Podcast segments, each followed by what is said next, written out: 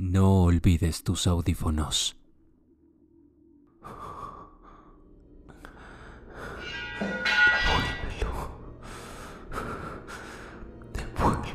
Dejó caer la barra de metal, exhausto, y regresó a su silla. Limpió la sangre de su cara con su manga y cerró sus ojos. Fue solo después de estar sentado ahí, de esa manera por unos minutos, con su respiración tranquilizándose lentamente, que comenzó a darse cuenta de lo que había hecho. Abrió sus ojos, vio el desastre en el suelo y se sorprendió. Difícilmente podía reconocerse como una figura humana, los miembros retorcidos y girados en direcciones incorrectas, la cabeza aplanada y abierta en la parte de arriba. Era mucho peor que cuando su hermano explotó. No podía creerlo. ¿Él había hecho eso? ¿Cómo? Dante, que era un guerrero habilidoso y con experiencia, mucho más fuerte que él. Cuando Dante tomó su hombro, se había paralizado por el dolor. No, él no podría haber hecho esto. De ninguna forma podría haber hecho algo así. Pero si no había sido él, ¿quién? ¿Y dónde estaba su hermano? ¿Todo esto estaba pasando realmente? ¿O era lo que ellos querían hacerle creer? Sí. Su equipo de comunicación sonó de repente.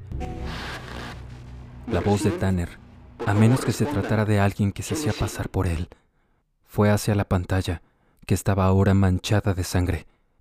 Tanner, perdí a Shane. Genesis vio su cara solo por un minuto en el escáner. Se veía mal. Genesis, ¿qué sucede? ¿Dónde está Dantec? ¿Eh? ¿Dónde está Dantec? Responde, Genesis. ¿Dónde está Dantec? Una expresión sobresaltada cruzó la cara de Tanner mientras se veía ahogado en estática. Genesis giró sobre el panel de control para encontrar detrás suyo a su hermano. Shane, ¿estás, ¿estás bien después de todo? Por supuesto que lo estoy, Jim. No creerás que algo tan pequeño podría lastimarme, ¿o sí? Debe haber sido un truco, se dijo Genesis a sí mismo. Su hermano se inclinó sobre el panel de control y lo miró fijamente. Necesito hablar contigo, Jim. ¿Qué, qué sucede, Shane? Sabes que puedes hablar conmigo de lo que sea, ¿cierto? Su hermano muerto lo miraba fijamente, con una expresión pensativa. Hiciste, bien, hermano. Lo detuviste. Pero este es un momento muy peligroso.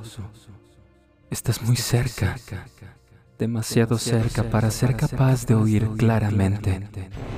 Los susurros pueden llevarte. No debes escucharlos, Jim. Libérate. Aléjate. Mantén tu mente para ti mismo. O podrías dejar de ser tú. Diles a los demás lo mismo. Pero yo, yo no... Tengo que ser honesto, Shane. No estoy seguro de entender exactamente de qué me estás hablando. Déjalo saber. Le fijes el pasado. Y el pasado debe permanecer sin ser molestado si queremos seguir como hasta ahora. Ya la han despertado. Te llama incluso ahora, Jim. Pero no debes obedecer, no debes escucharlo. Diles eso. ¿A, a, quién debo decir eso? A todo el mundo. Dile a todo el mundo. Punto de control presenta Dead Space Mártir. Capítulo 2. Espacios confinados. Parte 7. Pero, ¿por qué no se lo dices tú mismo, Shane? Sabes mucho más sobre él que yo. Pero Shane solo sacudió su cabeza. No, Jim. Ya ha comenzado. Estiró su brazo y tocó la frente de Genesis con su dedo pulgar. Su toque quemaba como el hielo. Entonces, mientras Genesis miraba, su hermano se disolvió lentamente y desapareció. Se sintió desconsolado y muy solo. Fue hacia la ventanilla de observación, recorriendo la carcasa en el suelo al moverse. Alguien debería quitarlo, pensó. Toda la cabina apestaba a óxido, a sangre.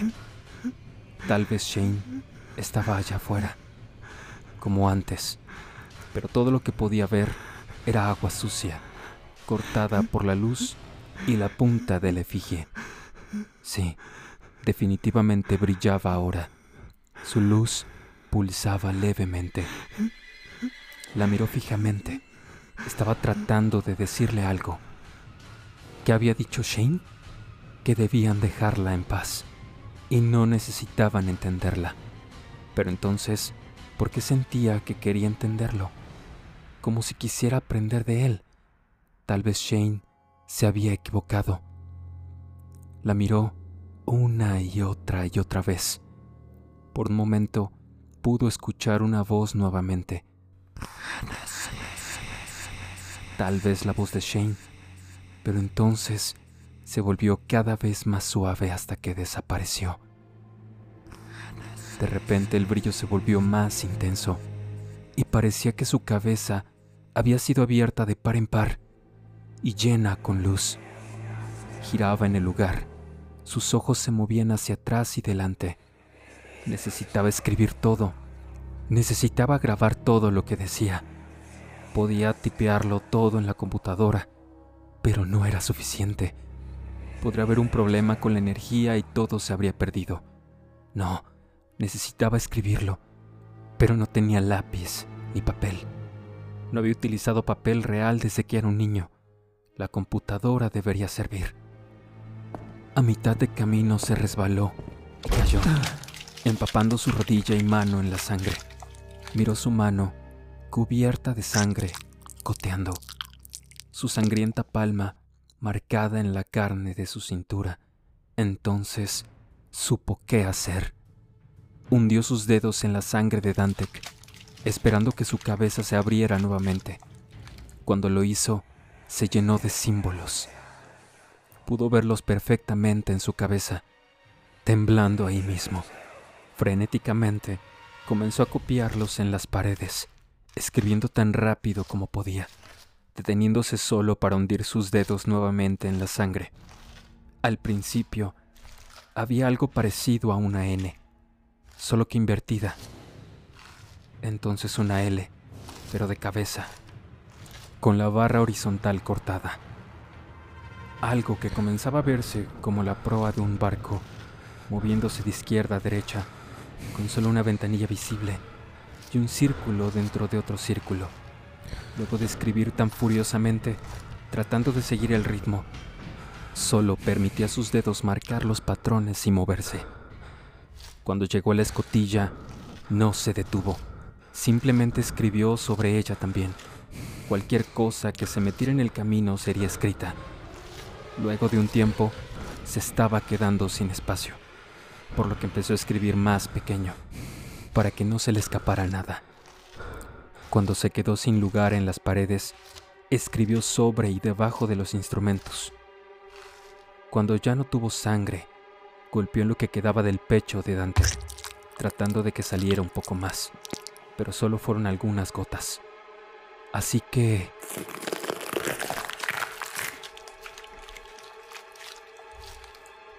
Arrancó uno de los miembros y la sangre comenzó a derramarse. En poco tiempo, el cuerpo de Dantec había sido cortado en pedazos, viéndose incluso menos humano que antes. F7, ¿me copian? F7, F7, Genesis, Dantec, respondan, carajo. ahora no, Tanner. Respondan, ¿me, ¿me copian? Que ahora no. El techo ya estaba cubierto todo lo que le quedaba era el suelo. Apiló las piezas del cuerpo de Dantec en la silla. Intentó atarlos, pero rápidamente se dio cuenta de que era inútil. Estaba bien, se dijo a sí mismo. La nave no se estaba moviendo. No irían a ningún lado. Casi no quedaba sangre y lo que quedaba en el suelo se estaba coagulando. Así que hundió sus dedos en ello y siguió escribiendo en ligeros y rápidos golpes, conservando la sangre. Pero rápidamente se quedó sin suelo. Deseaba que Shane le dijera qué hacer. Había hecho bien, ¿cierto? ¿Había traicionado a su hermano? Se quedó arrodillado, mirando a su alrededor. Estaba caliente, casi demasiado caliente para soportarlo. ¿Cómo podía ser tanto calor? Se levantó y se quitó la camisa, poniéndola en una silla. Ayudó un poco, pero no era lo suficiente. Aún tenía calor, así que se quitó los zapatos, apilándolos sobre la camisa, y después los pantalones, su ropa interior también. Desnudo, miró hacia su cuerpo. Pálido, pensó, blanco como una hoja. No, no una hoja, se corrigió, blanco como papel.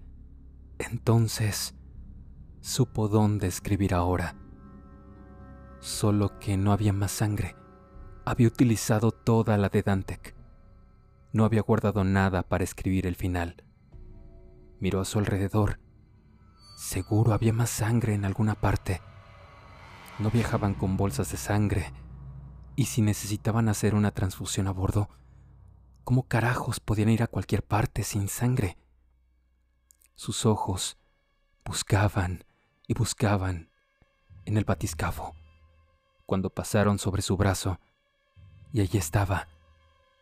Vieron una vena pulsante. Ah, allí es donde te escondías. Allí estás. No fue fácil lograr que la sangre saliera, pero al final lo logró, abriendo su brazo con el borde afilado de la misma barra con la que había asesinado a Dantec. Al principio, la sangre salía lista y podía simplemente mojar sus dedos en ella y así inscribir un símbolo en su cuerpo. Pero rápidamente la herida se detenía y la sangre comenzaba a coagular. Tenía que abrirla nuevamente y entonces una tercera vez, una cuarta, una quinta. Perdió la noción. Para cuando terminó, era como si él mismo fuese una representación de la efigie era extrañamente hermoso, cubierto en un enjambre de símbolos, todo el conocimiento del universo expresado en la superficie de su piel. Se erguió derecho, con los brazos a los costados, y se quedó quieto. Él era la efigie, podía sentir su poder fluir por su cuerpo. ¿Cuánto tiempo pasó así? No podía decirlo volvió en sí por un fuerte ruido e intenso dolor en su cabeza. Se debilitó y cayó, apretando sus temples. Cuando el ruido finalmente se detuvo, se incorporó tambaleándose. Tenía algo más que hacer. Recordó confusamente. Tenía que decirles, tenía que advertirles a todos. Encendió la pantalla de video y se puso frente a ella, programándola para grabar y al mismo tiempo transmitir en todas las frecuencias. El mensaje era para todo el mundo. Shane había sido claro en ello. Necesitaba decirle a todo el mundo si el mensaje podía atravesar la roca y el lodo. Hola, oficial James Hennessy aquí, comandante actual del F7 he sido informado por mi hermano Shane que, hay algo que, que todos nosotros debemos saber. Sentí un punzante dolor en su cabeza, como si alguien estuviese pinchando su nervio óptico con un cuchillo. Apretó su cabeza y se inclinó sobre el panel. Luego de que el dolor pasó, se quedó parado un momento, inseguro de dónde estaba.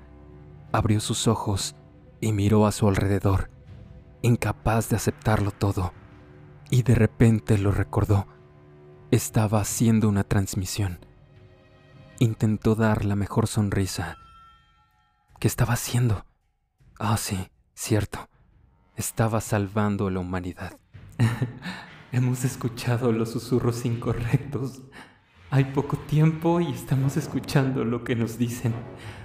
Pero Shane dice que no debemos obedecer. No, no estamos siguiendo las respuestas correctas. Tenemos que resistirnos al pasado antes de que sea demasiado tarde. Demasiado tarde para la convergencia. Intentó sonreír otra vez, mirando directa e intensamente a la cámara. Cualquiera que lo viese sabría que hablaba directamente con ellos. Tenían que entender cuán importante era todo esto.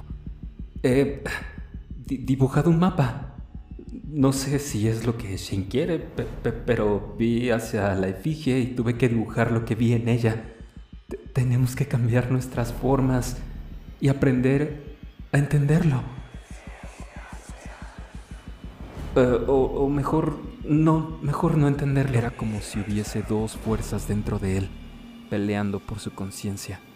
Y él ya no estaba seguro de cuál era cuál, a cuál debería escuchar. La efigie robó su vista a través de la ventanilla. La miró brillar por un largo tiempo. Miró su mano izquierda, luego a su derecha, y lentamente las unió frente suyo. Co- convergencia. Convergencia. Convergencia. Apuntó a la efigie a través de la ventanilla y luego a los símbolos en su propio cuerpo. Esto necesitamos. Necesitamos entenderlo.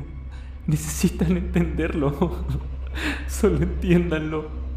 aunque una parte de él mismo le gritaba que se detuviera. Eso es lo único que realmente importa ahora. Aprender de ella.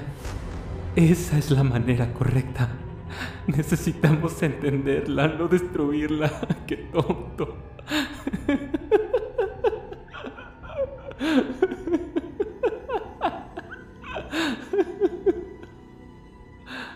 Retrocedió y apagó el video. Fin del video. Estaba tan cansado ahora. Su cabeza dolía. Necesitaba descansar. Descansaría solo un minuto y regresaría a casa. Se recostó en el suelo. Sentía tanto frío como calor. Su cuerpo desnudo no se sentía natural contra el suave suelo. Lentamente se encogió sobre sí mismo hasta que tomó una posición fetal y comenzó a temblar. Al final, tuvo un breve momento de lucidez, cuando se dio cuenta de que estaba cansado porque el oxígeno se estaba acabando, cuando se dio cuenta de que algo más había controlado todo lo que él había hecho, todo lo que había dicho. Pero cuando se dio cuenta de todo esto, ya era demasiado tarde para hacer algo para remediarlo. Me levantaré en un momento, pensó. Me levantaré y cavaré mi camino hacia la superficie. Entonces arreglaré todo este lío. Un momento después, quedó inconsciente. Pero no mucho después, ya estaba muerto.